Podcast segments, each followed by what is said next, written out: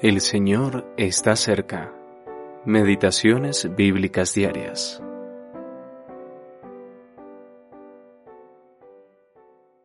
Poco es para mí que tú seas mi siervo para levantar las tribus de Jacob y para que restaures el remanente de Israel.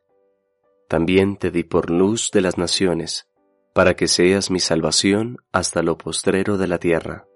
Isaías capítulo 49, versículo 6 el alcance de la obra de la cruz. Es posible que el pueblo judío se sorprendiera al leer un versículo como este.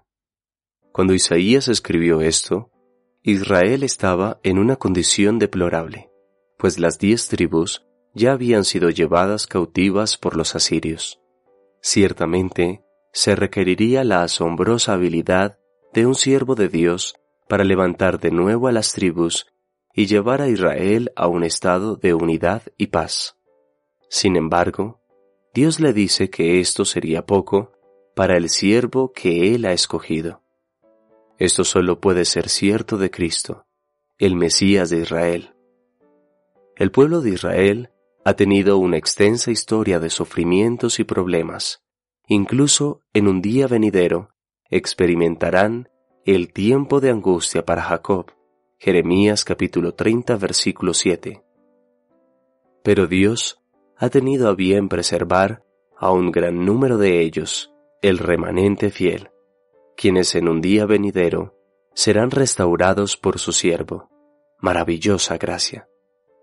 Cristo también será una luz para los gentiles, ya que su gracia infinita los alcanza y los incluye en su extraordinario consejo de bendición. En el milenio, las naciones andarán en su luz. Isaías capítulo 60 versículo 3. Y toda la tierra disfrutará de su gloria. Toda la tierra se maravillará ante la grandeza de este adorable siervo de Dios, quien consumará tales designios de gracia y gloria en la tierra.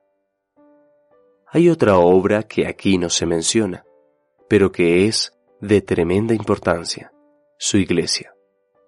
Mientras Israel continúa en rebeldía, el Señor está reuniendo los que por fe se inclinan ante Él, tanto entre los judíos como entre los gentiles.